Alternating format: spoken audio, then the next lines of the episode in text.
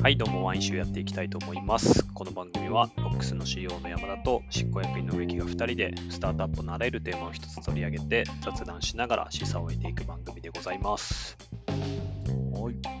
第43回ということで、今回は山田さんがテーマを持ってきていただきました。はい。えー今回のテーマは、えー新入社員にやってほしいナンバーワンアクションとは。ナンバーワンアクション。なるほど。はい。まあこれ新入社員ってね、こういくつかあると思うんですけど、あの新卒はいはい。はい。し、後で新しく入ってくる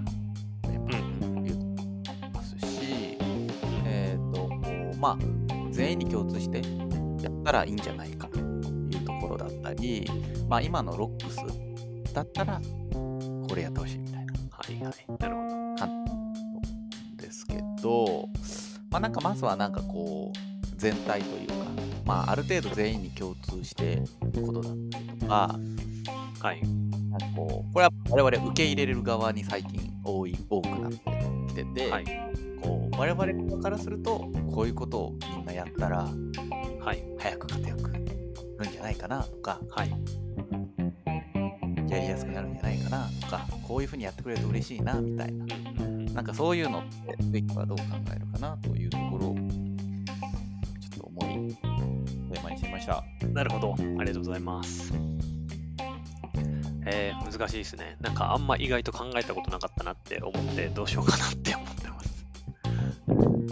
そう、意外とねなんかこうこういうアクションしてってうん意外とあんま明言したことないかもっていうふうに思っうん、てあ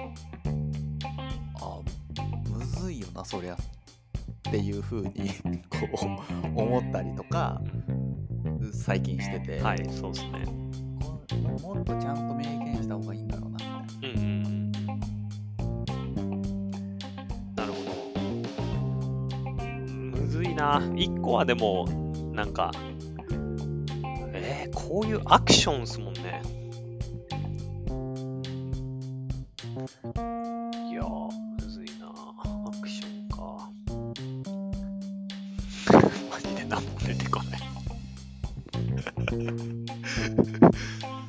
なんか、でも、まあ、基準を高くしてほしいっていうのはあって、なんで、まあ、アクションか、むずいな。あんま空気読まないでほしいっていうのは思いますけどね。あー空気ね。結構ハードル高くない？それそうなんですよね。ハードル高いんですよね。最初、アクション何してほしいか。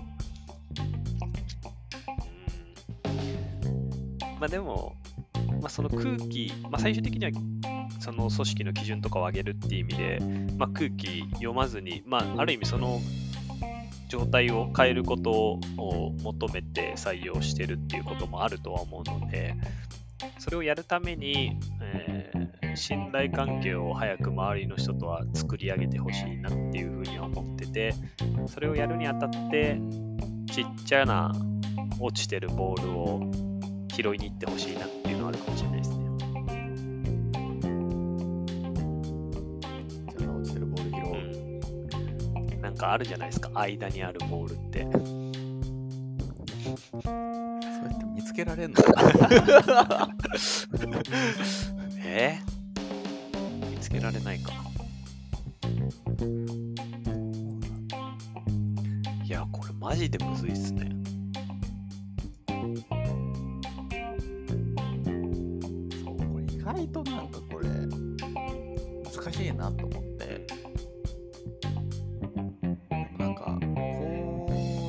逆になんかこう、ちゃんとこう、入ってくるメンバー側と共通認識取れてると、うん。なんかすごい実はやりやすいんじゃないかみたいなうんうん。そうっすね。ふうに思って、あの、山田はですね、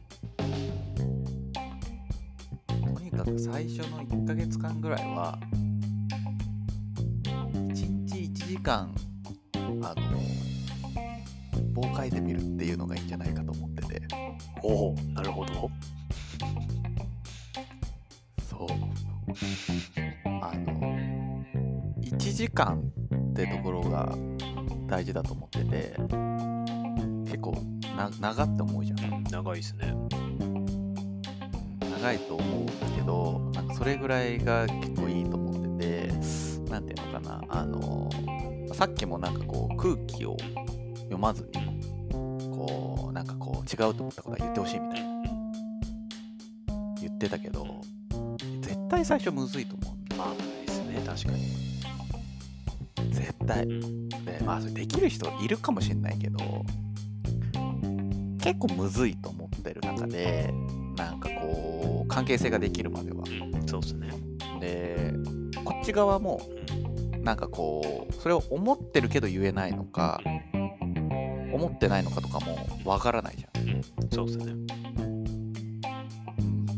でっていう風になった時に何がいいかなってことを考えた時になんかそれをなんかこう日報っていう形で感想ベースでいいからとにかく全部文字にしてみるっていうなるほど。っ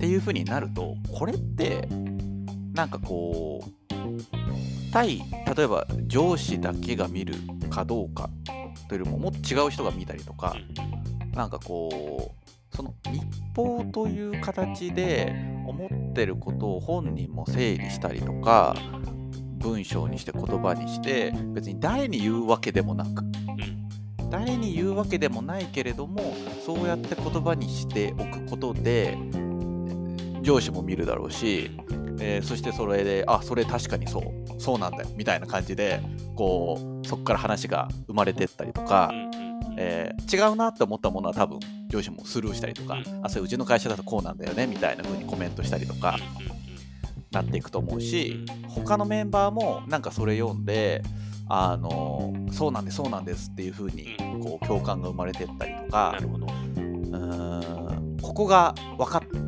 あの分かんなかったみたいなこととかも日報だったら多分書きやすい。けど面と向かってここ分かんないんですけど教えてもらっていいですかって言われたらっていうのってこれまたちょっとハードル高いうん。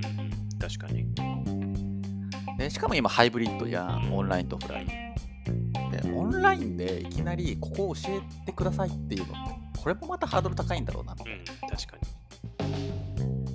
なった時になんかこう多分日報って普通に書いたら15分とか20分だと思ううん、そうですね。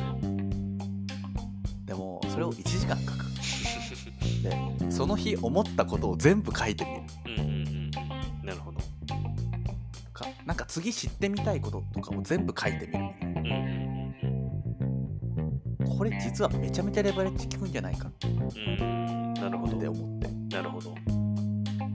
なるほど。その人の現在地とうんコミュニケーションのパスのきっかけがめちゃめちゃできてよくわかるうん、うん、うん、うん。確かに、確かからこっちはどこを頼ればいいかに。うん、も分かったりとか逆にここをフォローしてあげた方が良さそううん、とか軌道修正が必要なのか必要じゃないのかみたいなものがめちゃめちゃ分かるんじゃねえかっていう風うにん。思うのとなんかこうその1日1時間ほど日報を書くと結構いろいろ本人としてもいろいろとうん、こうたくさん情報が入ってきてる中うでん、整理してうん、こう一日一日スッと終わっていくみたいな。うん、うん、うん。なるほど。そういうことか。なんかみんなやった方がいいんじゃないかってねなんか最近ねうん感じてきてる。なるほどですね。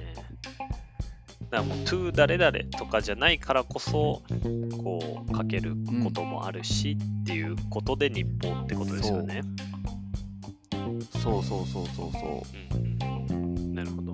まあ確かに、特にしかも、最初って早く成果出さなきゃってなって、いや、日報書いてるぐらいだったら、どんどんアクションしようみたいな感じになりがちだけど、うん逆にそこに時間を使うというのが大事なんじゃないかってことですよね。う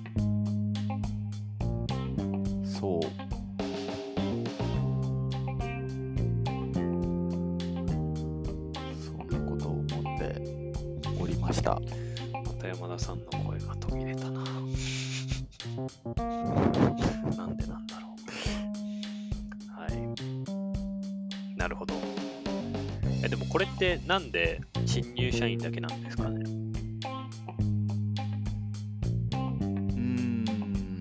もはやみんなやった方がいいかも。もはや、うん、実は？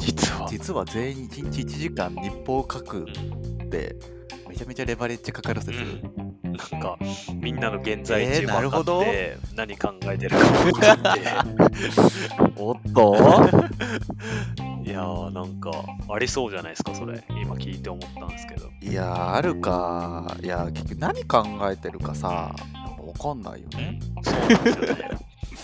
いや、だから、なんか、ちょうどその、組織、えいいチームとは何かみたいな議論をちょっとしてたときに、なんかその、どうでもいい発見とか、どうでもいいちっちゃな課題とかをが組織内で流通するチームって結構いいチームだよねみたいな観点が、まあ一つの論点としてあって、うん。でもそれってワークさせるの超むずいなって思ってたけどですけど、うん今の聞いて、なんか、あ、日報かとか思って、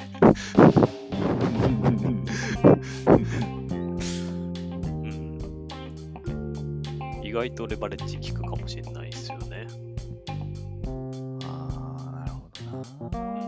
だからあれだよね。だからまああとはそこの時間的コストとのバランスだよね。そうですね。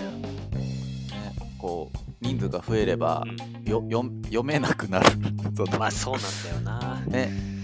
認こう。し新入社員とかだったらねこうみんな読むみたいな、はいはい。ああの人ってどんな人なんだろうどんなことやってんだろうみたいな。うんうん。こんな感じで全員読んででそっからいろいろ発展が生まれていくみたいな。うんうん全員書いてたら全員読んで一日終わる確かに。確かに。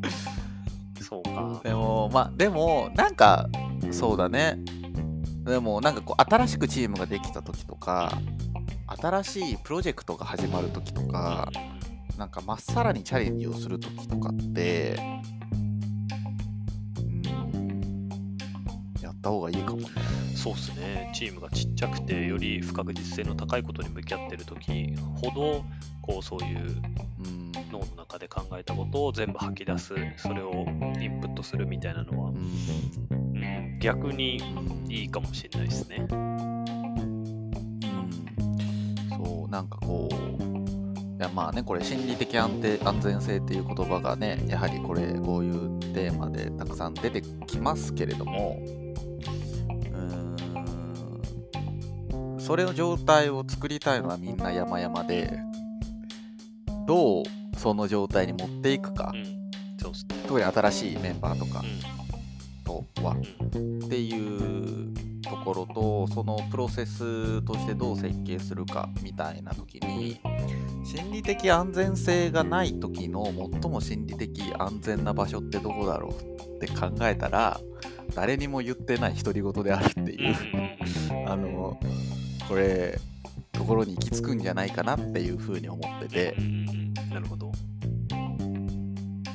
そう。で別になんか誰からも評価されることを目的とするわけでもなく、えーまあほ本人としては自分のために書くっていう、まあ、ベースがうんある前提だけれども、うん。そうなんかこう自分のために書いている内容だったりアウトプットうん。を経てなんかその時って心理的安全性がすごい高い状態でその人のクリアな思考が表現されているはずで。なるほど。それをもとにコミュニケーションが始まっていくとうん。なんかこう心理的安全性が作られやすい状態に行き着きやすいんじゃないかなっ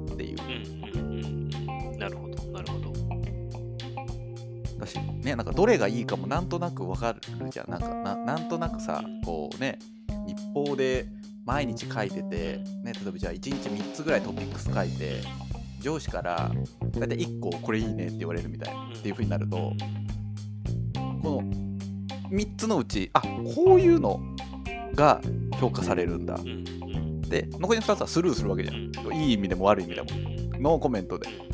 そうするとさこうあの別にこれダメって言われてるわけじゃないから心理的な負荷もない中で何が求められてるのかとか何が評価されるのかとかなんかこうそういったところがなんとなくお互い分かってくるうんうん確かに。なるほど。そのうん違うものをスルーできるって結構なんか大きくないかなと思ってまあ確かにそうですね。提案ですって言って提案されちゃったら、もはや、うん、触れないんだったら、なぜかをフィードバックしてよってなっちゃうのが、そうイエス or ノー言うしかないしノーって言ったらちょっとうん。自信なくなったりとか、そうですね。なんかあーってなったりとかうん。するじゃん、うん、特に初期は。特に初期。そう。めっちゃ必死にしかもそれめっちゃ考えてみたい。な、渾身だと思ったものがノーって言われた瞬間にああみたいな、確かに。なるほどな。確かにそれはそうっすね。うん。いいかも。思ったナンバーワンアクションですなるほど。これってなんか結構そこまで聞いたらそうだなって思うんですけど、いきなりじゃあ、中途のメンバーとか入社してもらって、日報1時間書いてくださいって言ったら、これやべえ会社じゃねえのかって、なんかななりそうだなって思ったんですけど、なんか今やっててどんな感じなんですか？そこまで意図説明するんですか？いやだからこれあのなんていうのかな？そういったことをやってる人がいて気づいたんですよ最近。ああ、自分からってことですか？そう。へえ、面白い。なんで俺この人とこんなにコミュニケーションが例えば取りやすいんだろうとかこんなに早くこの人とキャッチアップできてるんだろうみたいなので、うん。なんかすごいこうもちろんその人のベース能力が高いとかいろんなことあるんだけど、あこの人の書いてる日報ってなんかすごい幅広いなみたいな。なんかこうあの書いてる内容が幅広いんだよね。うん。あらゆるでなんかこうんうそうそうそうそう。ちょっと気になったこととか書いてるとか今日これ分かんなかったみたいなこと書いてあったりとか、なんかこう本当に思ったことをなんかこうザーッと書いてるなっていうふうに思ってて、だからこっちもこうすごくコメントも多いし、あじゃあこれ明日こうしようとか、あこれいいっすねみたいな感じになってたりとか、まあ、まさしくちょっと違うなと思ったやつは華麗にスルーしてて自分が そうそうそうそうそうそうそうだからこう気持ちのいいコミュニケーションしかねその人の場合ないんだよねなるほど。ああ、確かに。お互いに心理的負荷が低いですね、本当に。そうそうそうそうそうそうそうそうなるほど。っていうのに最近そう本当気づいての今なのでそうだからこれはなんかヒロックスに入ってくる人みんなやったらいいんじゃないかなって最近思い始めてそうやっぱあえて1時間日報書いてくださいっていうこと。うんうんうん。1時間っていうことでえなんで1時間なんですかっていう、こう問いからこう始まっていく説明みたいなのっていいんじゃないかなっていう。確かに、確かに。確かに、そこまで説明したら意外とみんな、ああ、なるほどっすねってなるかもしれないですね。うん、うん、そう。とか1日1時間日報を書く時間を余白として空けておくっていうのもなんか最初ってなんかこういいのかなっていうふうに思ってうて、ん確かに。なるほど。ちょっと最近ちょっとやってみたいなって思うようになってきたしこうやってなんか新卒とかもマジですっげえ大事じゃないかなと思ってああ、確かにな。新卒ね俺結構それ結構運命分けると思うんだよなああ、確かに。これ、思い出しました、僕、コロナのタイミングで。ありましたよね、覚えてます？覚えてないですか？どれ？え？あの、うちのメンバーの新卒の人が、まあ、4月入社して速攻コロナになっちゃってフルリモートですみたいなタイミングで、毎日、全事業部、ああれ全社かな全社がいるチャンネルで毎日日報書いてたんですよ。あ、はい。あれですね、まさに。あの時って、あれ僕なんか、なんて言うんでしょう、そういう、多分周りも、あこの人こういうこと考えてんだとか、ここ困ってんだっていうので、めっちゃ多分あれをきっかけにコミュニケーション生まれてたなって思いますし、あとなんかシンプルになんかみんなめっちゃあれによって、あ、自分頑張ろうっていうのも結構あったと思うんですよね。なんかあれ結構、未だに覚えてる、結構その、なんだろう、衝撃的なというか、あ、なんかこれってすごいことだなってその時に意識したのをすごく今でも鮮明に覚えて、確かにそこにも紐づくなと思って思いましたね。だからまあねね、こう新卒入った側最初ってねこう何したらいいか分かんないとか分かんないことの方が多いとか、ね、こうある中でこう自分から1時間取って教えてくださいっていうハードルすら高いのは絶対そうだと思うし。そうですね。うんねもうもしかしたらこう上司とねこう教え方でこうここまで相性が良くなかったみたいなこととかもこれは起こりうると思うんだよそうねですね。でもその時に日報をとてつもない量書いていれば多分周りの人が助けてくれたりとそうかですね。それってこういうことだよみたいなコメントがめちゃめちゃヒントになったりとかうん確かに。回り方の見え方も絶対変わるしそうですね。めちゃくちゃ頑張ってんなーって思っちゃいますもんね。それ見たら。そうなんかしてあげようというかそだしそうそうだしやっぱ一日一日そんだけ文章を書くって相当整理されると思うんだよね。間違いない。こう、うん、ででそれって整理された文章を書けじゃなくて書いていること自体が多分整理になる。うん、間違いない。うんなるほど。全然本当なんかすごいことを書けとは全く思わなくて本当に思ったこととか感情を言葉にするだけでもちょっと自分の中で整理できたりとかう、ん超ありますね、それ。ねなこれってだからめちゃめちゃなんか恥ずかしさとか最初怖さみたいなのってあると思うんだけどいやーもう新卒それやってたらめっちゃなんか伸びそうだなって思って。う んめちゃくちゃそう思いますね。確かになこれ確かに自分がもし仮に今環境変わって全員知らない中でやるんだったら今の聞いておやるな自分ね。普通にコスパ超高い。あるよね、うん。いいと思った時だけ反応してくださいとかねいう風にしておけばあうん。